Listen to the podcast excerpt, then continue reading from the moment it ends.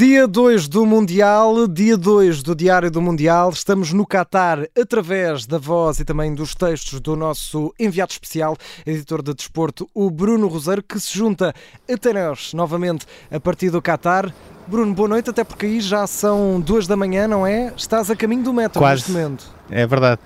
Agora, agora a caminho do metro, eh, acabou agora a zona mista do, do país de Gales com os Estados Unidos, portanto isto é, é a parte boa e a parte má. A parte boa, consegues ir a dois jogos num dia, como eu tive no Irão, agora vim aos Estados Unidos Gales. Aham. A parte má é que a zona mista acaba por volta da uma e meia e lá andas tu, contente e feliz a caminho do metro, mas sempre tudo, sempre tudo bem disposto, haja saúde. É, mas ao menos não te tiraram o isqueiro ou tiraram? Não, hoje, hoje fiquei sem isqueiro, mas foi, isso começou logo no Irão. Hoje tiraram, tiraram o isqueiro no Irão, eh, mas pronto, mas eh, tudo é cautelado eh, e a primeira coisa que dizem é, olha, o senhor deixa aqui o isqueiro e depois lá dentro tem 10 à vontade, pode servir à vontade, mas pronto, é mais, é mais um preciosismo. Há sempre aqui qualquer coisa nova nestas organizações. Olha, há um ponto comum com a Rússia que estava agora a reparar, que é a espuma em tudo o que são tampas de, de esgotos, que era uma coisa que me fazia muita confusão na Rússia, mas que me explicaram que na véspera de todos os jogos a segurança levanta as tampas para garantir que não há lá nada e depois coloca essa espuma eh, para assinalar que já está à revista. Pronto, aqui também é a mesma coisa em Doha. Portanto, são, são coisas que tu vais andando a caminho do metro e vais E reparando. vais vendo, é um exatamente, exatamente. Ora, Bruno, o teu dia de hoje, este segundo dia de Mundial, começou com eh, o capitão da seleção, não é? Com Cristiano Ronaldo na sala de conferências de imprensa. Eh, tu estiveste por lá, o que, é que, o que é que tiraste das entrelinhas desta conferência de imprensa de Cristiano Ronaldo? Que se chateou um bocadinho, Esti- não é? Com os temas. Sim, estive só mais ou menos lá, estive mais online do que outra coisa, eh, porque quando tu começas a fazer muitas, muitas coisas e tentas ir a, a- a todos os jogos, digamos assim, eh, depois tens de ir fazendo escolhas. Ninguém sabia que seria Ronaldo hoje a falar, portanto a única coisa que eu fiz foi adiar aquilo que nós tínhamos falado ontem, eh, da visita àquele, àquele restaurante barra O negócio, o primeiro negócio, não eh, foi? sítio para, para tomar um pequeno almoço em, em Suco para conhecer a primeira empresária no, no Qatar. Pronto, isto, que- isto que estás a ouvir era um carro me passando por cima, mas com voluntários festa. continuam felizes, como tu vês. Pronto, é que eles vão felizes, está, está tudo bem. Eh, e então aquilo que eu fiz foi, foi recuar e, e, e acompanhar eh, relativamente à distância, digamos assim, a, a conferência. Quando acabou eh, e quando eu parei para pensar, percebi que tinha lógica ter sido hoje Ronaldo, por uma razão simples. O facto da Inglaterra jogar às quatro da tarde fazia com que a imprensa inglesa muito provavelmente não estivesse lá e eles estiveram desde o primeiro dia sempre à espera que Ronaldo falasse. Eh, e portanto também faz sentido que esta intervenção dele viesse neste dia eh, onde não havia provavelmente tanta imprensa inglesa. Eh, agora acaba por ser um momento importante.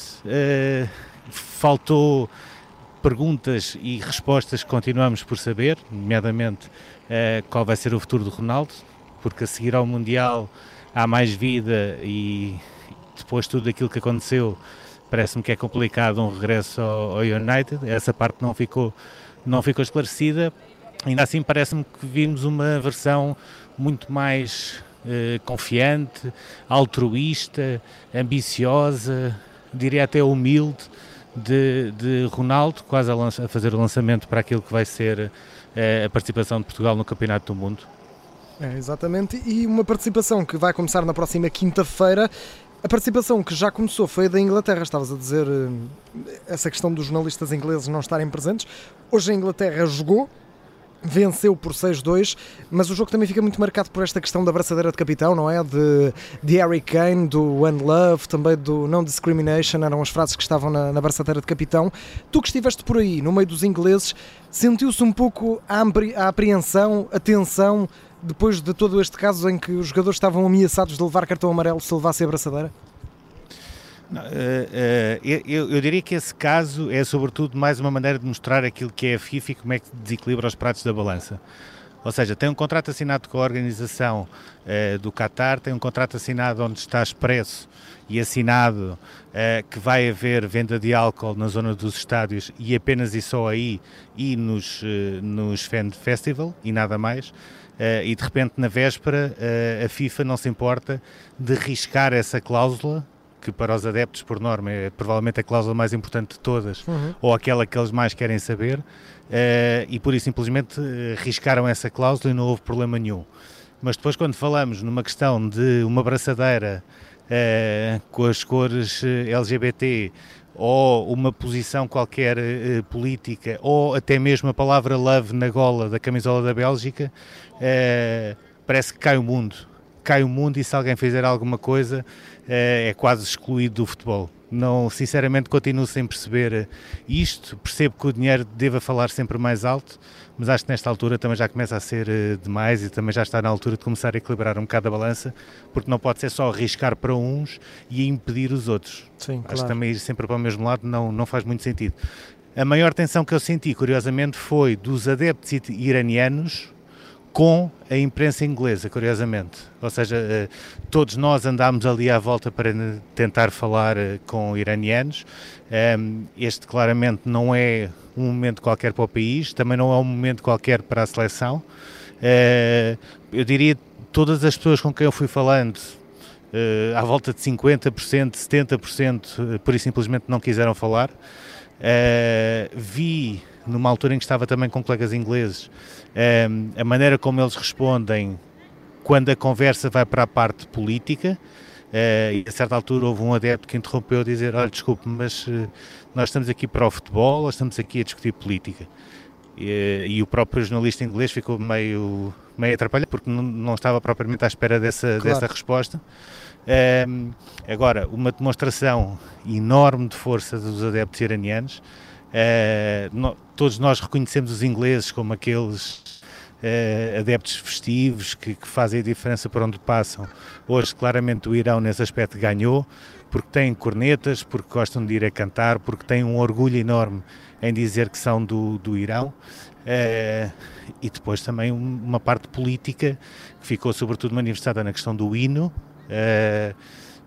Já é, já é público, toda a gente tem, tem falado nisso, que, que os jogadores do Irão eh, não cantaram o hino, era uma decisão que já estava tomada, portanto não foi uma decisão eh, que aconteceu ali naquela altura, houve uma decisão em, em privado, todos os jogadores, com a equipa técnica também, eh, de, de tomar esta atitude, e depois aquilo que se viu, e por exemplo, penso que na transmissão isso não foi possível ver, foi no final uh, mulheres com as lágrimas nos olhos a chorar e os ecrãs Conseguimos do estádio algumas, a passar e, e, todo o estádio a aplaudir essa imagem porque sabe tudo aquilo que, que representa. E é curioso que a conversa mais interessante que eu tive, uh, de todas aquelas que eu, que eu fui tendo e que, que mais logo ou provavelmente amanhã de manhã toda a gente poderá ler. Uh, Depende foi, do metro. Curiosamente, depende do metro, exatamente, depende do metro.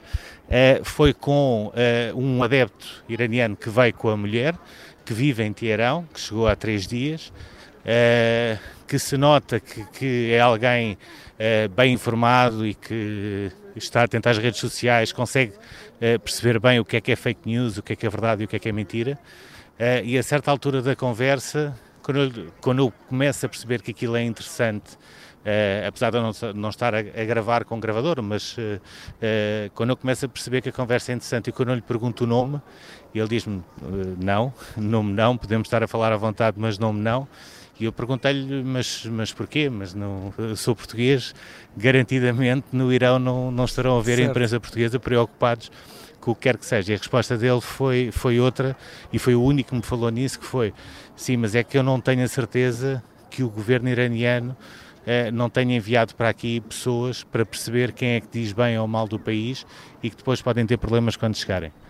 Eh, e isso é aqueles alertas que é uma coisa que tu por isso simplesmente não pensas quando falas com as pessoas. Uh, às vezes até colocas algumas questões, mas, uh, mas nesta altura, estando num outro país, uh, porque é que não falam daquilo também que se está a passar no Irão? E, e, aí tu consegues perceber que as pessoas, até mesmo longe do Irão, têm medo de represálias, têm medo daquilo que pode acontecer. E isso também é um reflexo um bocadinho daquilo que se vive no Irão e daquilo que os próprios jogadores têm estado a viver. Uh, não que seja desculpa para o resultado, a Inglaterra foi muito melhor, ponto final, sobre isso não há grandes dúvidas. Agora, a pressão a que estes jogadores têm sido sujeitos, uh, uma série de, de notícias e imagens nas redes sociais que são falsas, mas que têm apenas e só o objetivo de pressionar os jogadores para tomarem uma posição e se assumirem como símbolos da revolução. eu diria que o Irão não no plano esportivo, como provavelmente Carlos Queiroz gostaria, mas globalmente o Irão é uma das seleções a acompanhar mais, eh, porque muito daquilo que poderá ser ou não uma revolução no país vai nascer aqui em Doha e vai nascer neste Campeonato do Mundo. Muito bem.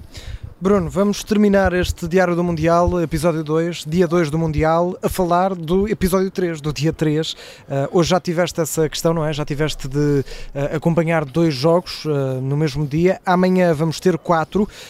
quero saber também qual é o teu plano, sendo que no menu tens Argentina-Arábia Saudita às 10 da manhã, Dinamarca-Tunísia. Adivinha lá. a minha aposta vai para Argentina-Arábia Saudita, não sei bem certo. porquê, não sei se há lá alguém assim interessante. E depois talvez um França-Austrália Austrália, às, sete, às nossas, sete da tarde, não é? Errado, ah, errado. Então talvez Dinamarca-Tunísia. Eu ia para a Dinamarca-Tunísia, gosto Também muito da Dinamarca. Ah, então vais para não, México. Dinamarca-Tunísia, mesmo que quisesse, não posso. Uh, ou seja, quando tu fazes um jogo, não, é? não, podes fazer o jogo a seguir. Exato, tinhas explicado ontem.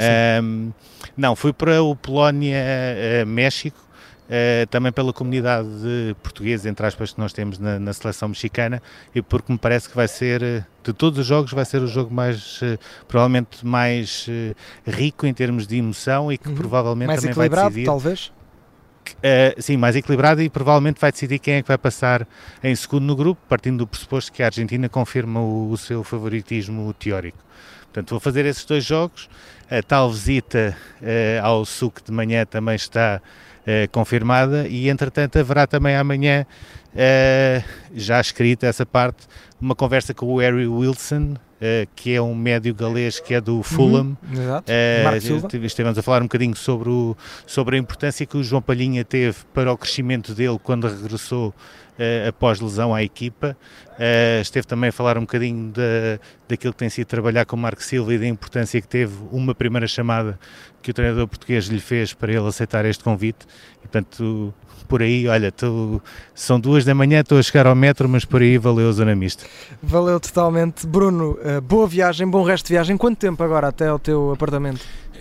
Epá, eu, eu suspeito, suspeito, isto é, é tudo muito assim, suspeito que as viagens de metro até são relativamente curtas. O problema é que tu para chegares à carruagem demoras mais tempo do que a viagem. Pois, acredito. Portanto, eu suspeito que daqui a meia hora, 40 minutos, já estarei sossegadinho no meu apartamento a escrever. Muito bem, esperemos que sim então, Bruno. Uma boa viagem para, para ti, bom regresso a casa, neste caso, ao teu apartamento. Amanhã cá te esperamos novamente à noite para sabermos o resumo do teu dia aí no Qatar do dia 3 do Mundial. Um abraço, Bruno. Um abraço, até amanhã.